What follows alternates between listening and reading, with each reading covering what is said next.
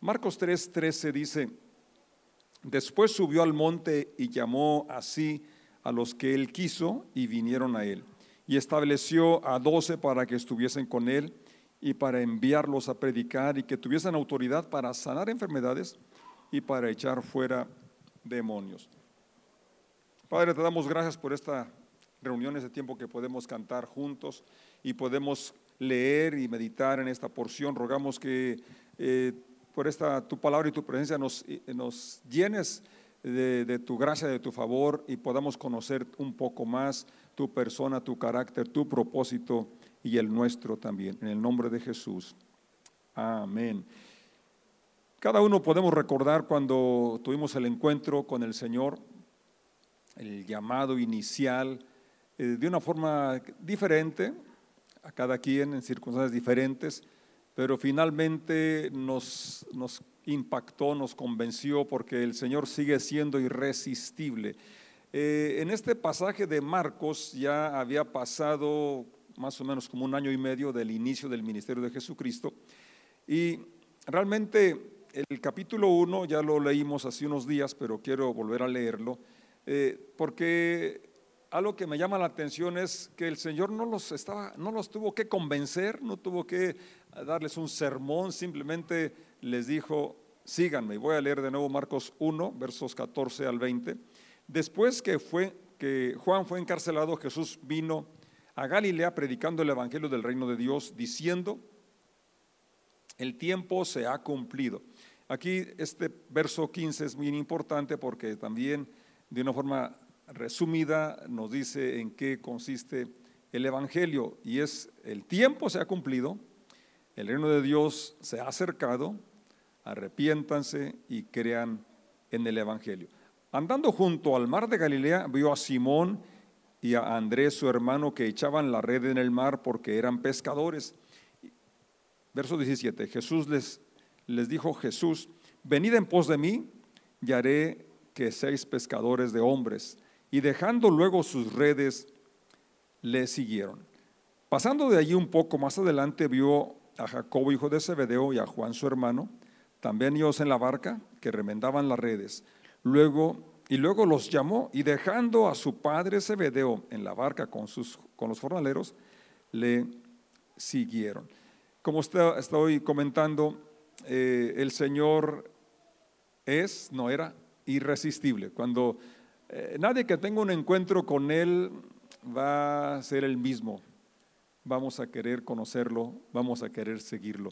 Y es lo que pasó con este encuentro que tiene con estos primeros cuatro que, él llama, eran pescadores, se acerca a ellos y él simplemente los, los llama y al momento, como leímos el capítulo 1 de, de, Marcos, en el mismo momento ellos dejan su trabajo, dejan, incluso menciona aquí eh, a los segundos que llama, que dejan también a su papá y dejan el trabajo, dejan la empresa hasta la que en ese momento se dedicaban. Verso 17, venid en pos de mí y haré que seáis pescadores de hombre.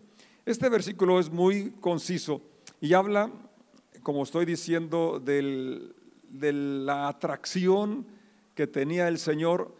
Y no era una atracción de rasgos físicos, porque Isaías dice, verlo hemos, pero sin atractivo para que lo deseemos. Entonces, ¿qué es lo que cautivaba? ¿Qué es lo que tenía el Señor que, que tenía ese arrastre, esa, esa ah, capacidad de que con esas palabras vengan en pos de mí? Y ellos, dejando luego sus redes, le siguieron. Esto es muy importante porque eh, pudiera en un momento uno olvidarse que cuando conocimos al Señor fue la invitación que nos convenció en palabras diferentes, quizás no fueron como esas, pero tomamos la decisión de seguirlo a Él. Y yo quisiera que tú recordaras ese día, ese momento, cuando decidiste seguir a Jesús y preguntarte si tienes la misma determinación que tomaste ese día.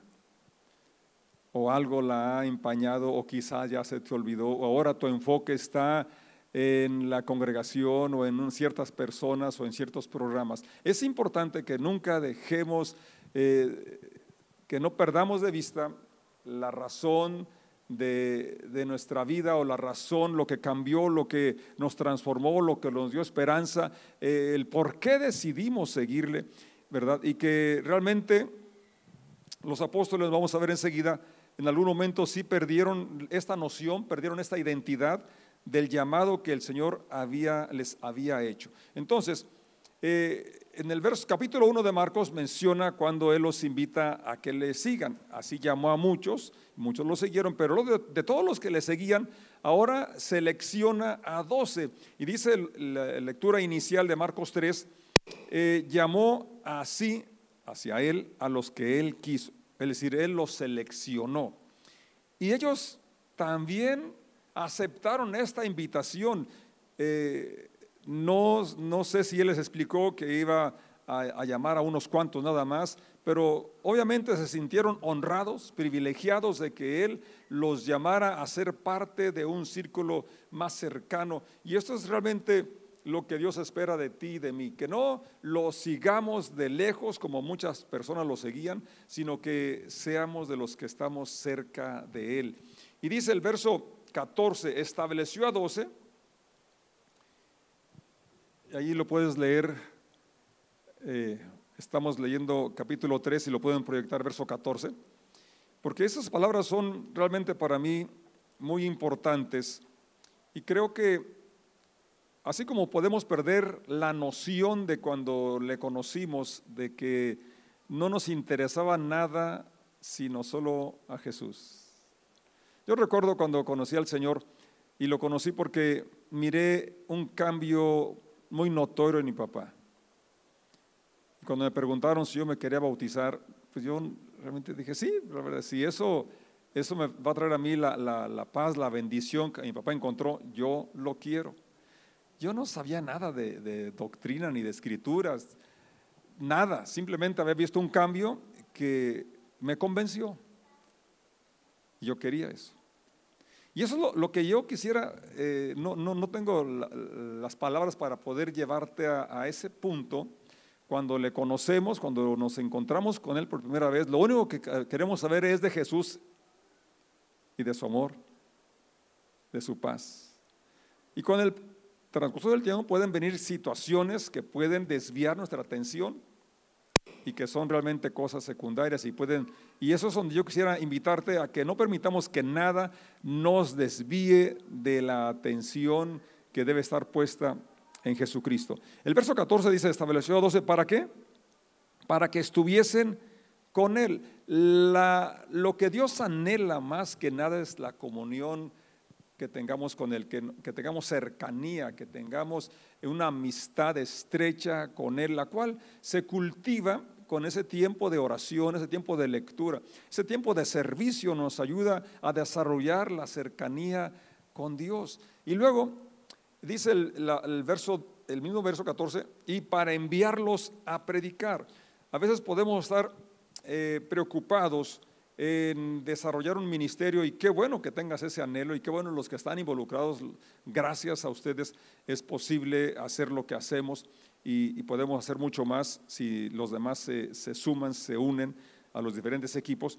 Pero antes de realizar cualquier tarea para la iglesia, para la gente, para alcanzar el mundo, para evangelizar, antes de predicar, antes de ir a orar por un enfermo, antes de hacer cualquier cosa, primeramente tenemos, debemos haber estado con el Señor, tener comunión con Él. Si esto es así, si nuestra vida es un estilo, o si nuestro estilo de vida es una que tenemos conciencia de la relación que tenemos con Dios y en el trabajo, en el camino, podemos platicar, orar, eh, ver la creación y adorarle, darle gracias. Estamos cultivando esa relación con Él de tal manera que cuando se presenta la oportunidad para hablarle a alguien de Cristo o cuando se requiere orar por un enfermo, no tenemos que pedirle a la persona que se espere porque voy a prepararme. Si estamos con el Señor, entonces estaremos preparados para dar de gracia lo que de gracia hemos recibido. Entonces es importante ver que Él llama a los que Él quiere y yo me siento afortunado que Él me quiso llamar a mí. Me llamó eh, primeramente a conocerle, más adelante, ya siendo eh, de unos 20, 23 años, me llama para servirle. Y recuerdo que fue a través de una, de una canción, de un himno de Juan Romero, que dice, él hablaba de la esclavitud allá en Egipto, decía, dice ese, ese coro, eh, como Moisés quisiera ser, como David que a sus hermanos defendió, quiero gritar y proclamar que en Jesús hay salvación, que en Jesús hay libertad. Y de una forma, de esas veces que se escucha, que yo he escuchado casi audible la voz del Señor, se me, sentí ese llamado que me pedía que me viniera, que me regresara, yo estaba en California, a unirme con mi papá a predicar el Evangelio. Y luego, sí, mi papá no sabía nada de eso y cuando llegué me dice, para que ya no te regreses, te voy a regalar cinco hectáreas. Él tenía 20, 25, 25 y me regaló cinco y tenía dos tractores y te voy a regalar un tractor. Él no sabía de mi decisión y cómo el Señor estaba confirmando eh, el que yo le había decidido obedecerle. Luego una de mis hermanas, mi hermana Lupe, me dice, conocí a una muchacha que es bien entregada al Señor, que predica en la cárcel, tiene una reunión de niños en la calle, eh, en el camión le subieron, no le da vergüenza. Yo quiero conocerla y entonces conocí a la que era mi esposa.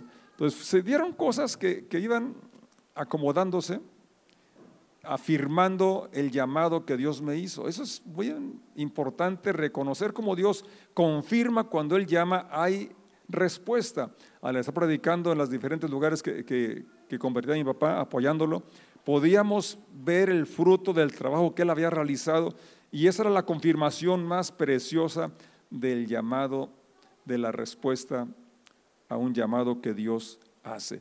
Ahora, entonces, el asunto aquí es que Dios te ha llamado primero para tener comunión con Él, pero también te nos ha comisionado para compartir de esa esperanza que tienes, de esa eh, bendición que tenemos de tener acceso ante su presencia, para que personas que por una razón u otra se han alejado de Él, podamos guiarlos, que el Señor nos sigue llamando.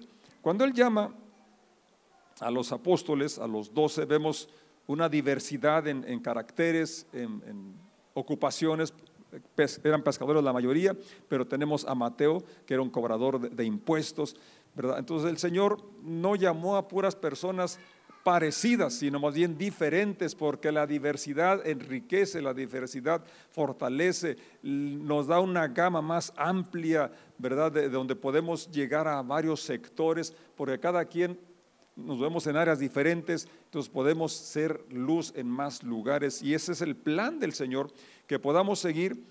Y el ejemplo lo tenemos en nuestro Señor. Los apóstoles fueron preparados no en un seminario, que no estoy en contra del seminario, hay que estudiar, hay, hay que profundizar, pero aprendieron en la vida práctica, en la convivencia. En tres años los formó, tres años y medio, más o menos, fue su ministerio aquí en la tierra. Y así después los llenó con su Santo Espíritu y los capacitó para continuar con la tarea colosal, colosal de extender el Evangelio, de edificar la iglesia. Y tú y yo tenemos ese llamado también a estar con Él, recibir su unción y poder predicar como Él predicó regresando a Mateo capítulo 1, verso 15, el tiempo se ha cumplido. Hoy vemos, ¿verdad?, más cerca la venida de Jesús que el día que creímos, como Pablo lo dijo. El tiempo se ha cumplido.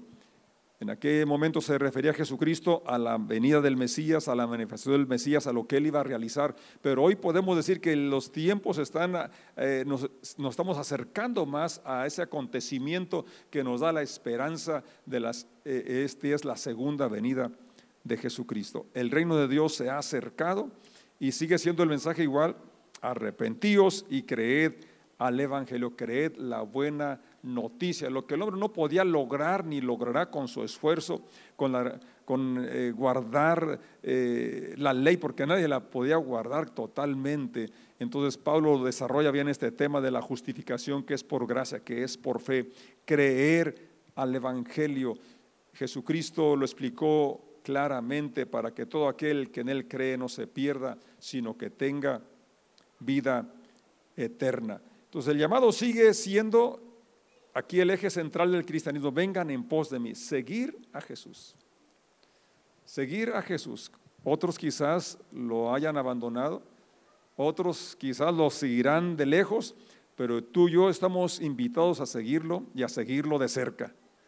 Y cuando estamos cerca de Él, nuestra vida va a ser transformada, va a ser impactada, nuestra vida va a ser equipada y entonces no te puedes quedar callado, no nos podemos quedar inactivos porque es algo que nos va a motivar, va a fluir, va a salir.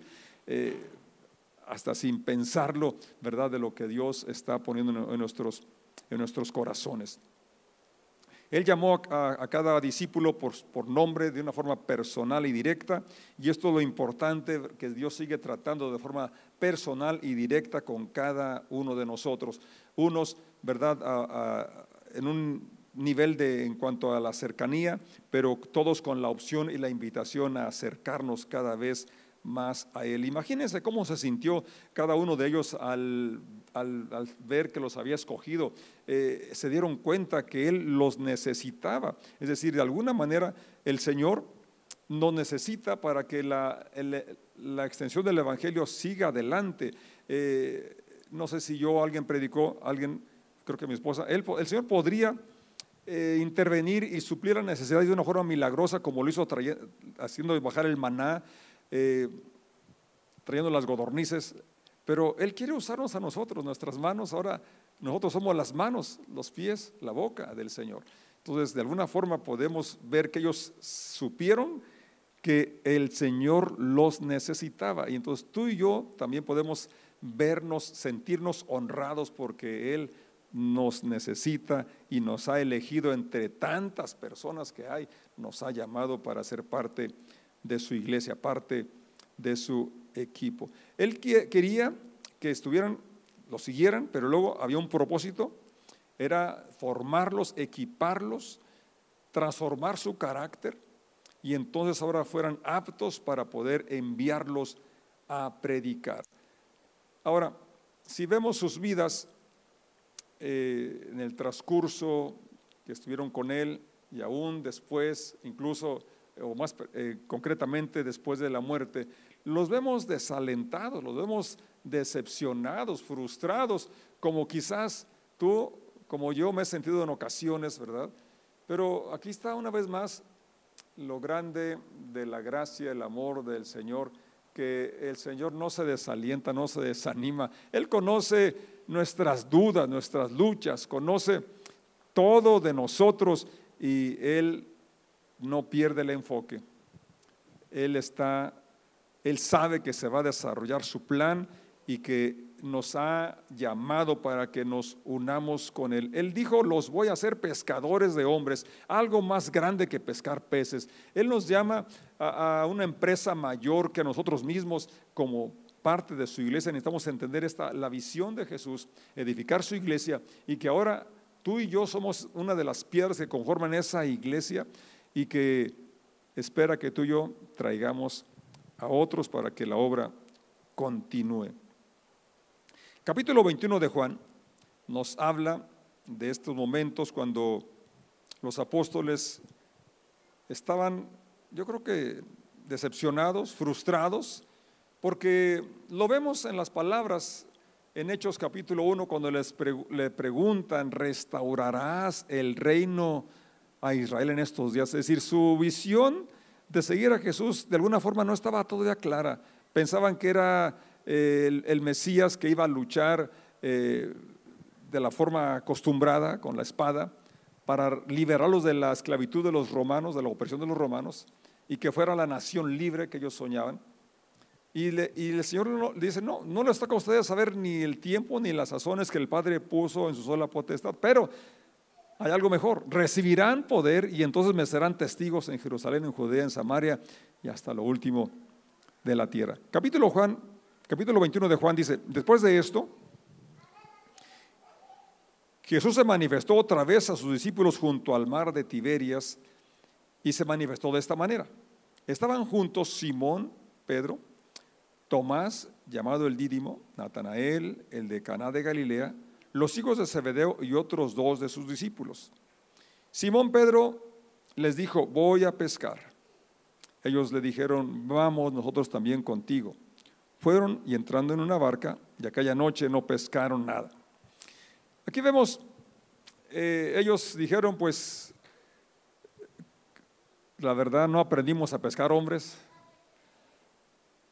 no sucedió lo que esperábamos con el Mesías, pues vamos a regresar a nuestra chamba, vamos a regresar a lo que sabemos hacer. Y vemos pues aquí la disolución, la desilusión de que estaban ellos, dijeron pues ya. Y aquí, como dije, lo, lo importante de la gracia y el favor de Dios sobre nosotros, que aun cuando queremos tirar la toalla o lo hemos tirado. Él insiste y Él nos hace que nos reubiquemos, que nos volvamos a retomar el camino, ese llamado que Él nos ha hecho. Eh, yo veo como, más bien como en mi caso, creo que el tuyo también, dos llamados. Uno, primero a venir a Él cuando nos convertimos y otro a servir, a dar de gracia lo que de gracia nos ha dado, en diferentes maneras o áreas o aunque no seas parte de ningún equipo, pero Dios te ha llamado para que ahora publiques las cosas que el Señor ha hecho contigo. Y es, aquí están los apóstoles, ¿verdad? Aquellos que habían sido seleccionados, pero dijeron, no pasó nada de lo que esperábamos, vámonos a pescar. Y fíjate cómo la decisión de uno, las palabras de uno pueden influir en otros. Pedro dijo, me voy a pescar. Y dijeron, pues vamos contigo, nos unimos contigo. Cuando ya había amanecido, se presentó Jesús en la playa, mas los discípulos no sabían que era Jesús y les dijo, hijitos, ¿tenéis algo de comer? Le respondieron no.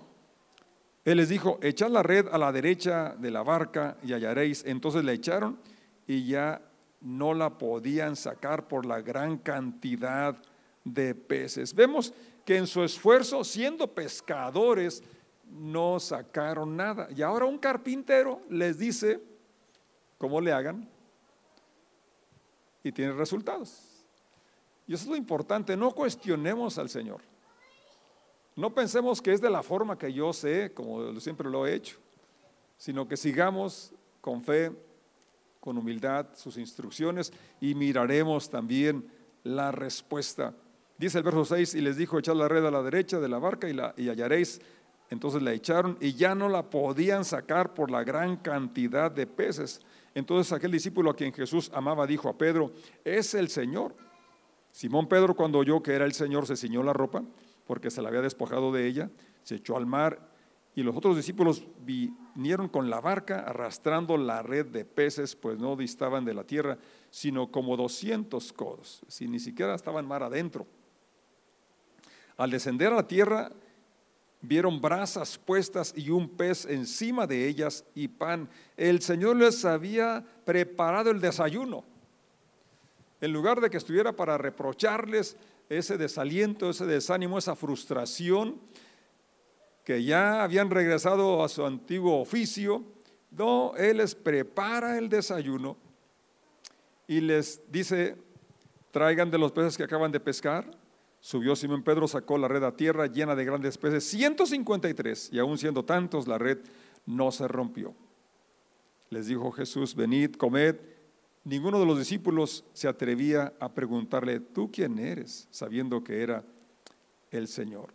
Entonces el Señor está con nosotros, aun cuando estamos desalentados o frustrados, y nos invita a retomar la misión a la que nos ha llamado, una misión más grande que el trabajo secular o material que tengamos, porque aún en ese trabajo ahí Dios espera que seamos luz que ahí le bendigamos.